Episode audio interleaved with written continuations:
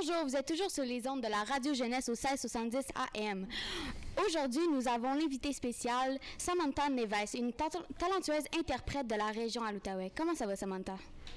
Allô, ça va bien, toi? oui, merci. Aujourd'hui, on est quatre euh, jeunes qui vont te poser des questions. Ma première question serait euh, comment as-tu découvert ton talent pour le chant? Euh, ça a débuté quand j'avais 9 ans à peu près. Euh, je me souviens à cette époque-là, je faisais beaucoup de patins artistiques. Puis j'avais commencé à. Mes parents m'avaient offert un karaoké à Noël. Puis j'avais commencé à chanter euh, des chansons de Céline parce que j'étais fan numéro un de Céline. Puis avec le temps, je me rappelle qu'une de mes gardines venait me garder. Quand elle venait me garder, ben en fait, je chantais toujours dans le karaoké. Puis un moment, elle a dit à mes parents, il faudrait m'inscrire dans des cours de chant. Puis c'est là que ça a commencé. C'est que c'est vraiment euh, quelque chose qui, est vraiment apparu là, sans qu'on le sache vraiment. Mais on le sait que vous avez participé à l'émission de La Voix, mais on, veut savoir, c'est qui au départ qui a eu l'idée que vous vous inscrivez à l'émission de La Voix? Qui a eu l'idée avant? Euh, en fait, c'est vraiment moi. Euh, j'ai fait sept fois les auditions à peu près. Puis euh, la dernière fois que je l'ai fait, qui était en 2019, euh, c'était vraiment mon choix à moi de vouloir faire ces auditions-là. Donc, je me suis précipitée pour y aller en août en 2019. Et l'émission vous a vraiment pu vous aider à vous propulser dans le monde de la chanson et de la musique? Et comment ça vous a propulsé ou ça vous a aidé? Euh, ça m'a donné, euh, ça m'a donné l'opportunité d'avoir euh, plus de contacts, c'est sûr, de rencontrer des gens qui sont dans le métier, puis de justement pouvoir travailler avec des gens qui connaissent exactement comment ça fonctionne. J'ai eu la chance de rencontrer qui est actuellement mon gérant, Frédéric Baron, qui est un parolier qui a écrit pour Céline, pour Marc Dupré, pour Marc Dupré, pour wow.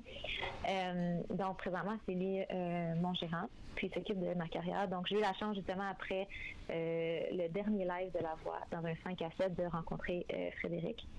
Donc, euh, on travaille ensemble depuis euh, ce temps-là, ça fait bientôt 3-4 ans. Puis, mais en fait, ça m'a permis justement de sortir mon premier single qui était Faille, de sortir mon deuxième single Osé.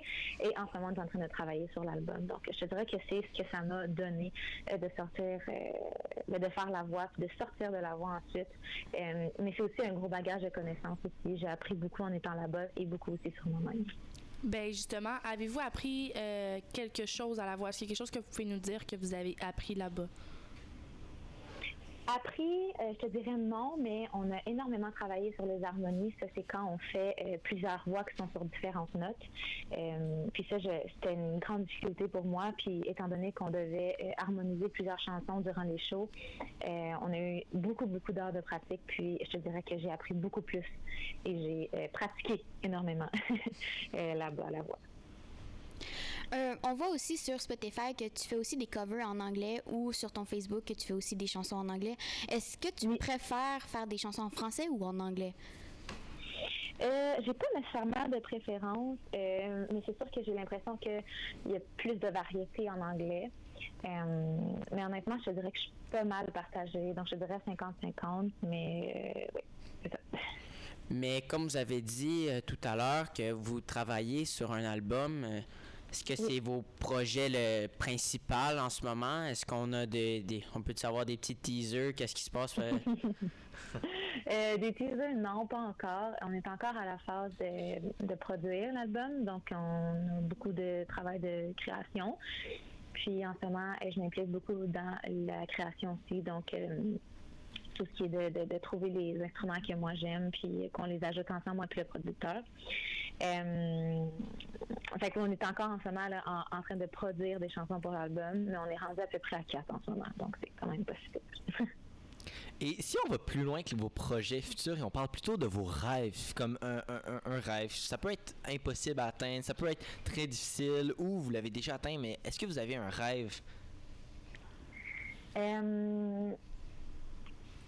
pense que mon plus grand rêve, ce serait de pouvoir vivre à 100% de ma musique, ce qui n'est pas le cas présentement. Et je dirais que la journée où je vais pouvoir ne pas avoir un deuxième travail pour compléter cette partie-là, euh, puis de faire ça à 100%, ça, je vais avoir complètement euh, coché ma corde. Avez-vous des projets dans le futur? Euh, je pense que le plus gros projet qu'on a en ce moment, puis c'est sur lui sur lequel je mise euh, 100% de mon temps avec la musique, c'est vraiment l'album. Euh, ça fait bientôt un an et demi qu'on travaille sur cet album-là, puis je veux vraiment qu'il soit euh, tout à mon image. Donc, euh, je dirais que c'est c'est mal ça le, le plus gros projet futur présentement. Merci beaucoup, Samantha, d'avoir euh, prêté De euh, de votre temps pour euh, nous à répondre à nos Ça fait questions. plaisir. On Ça va... fait vraiment plaisir. Oui, ça nous fait beaucoup plaisir aussi.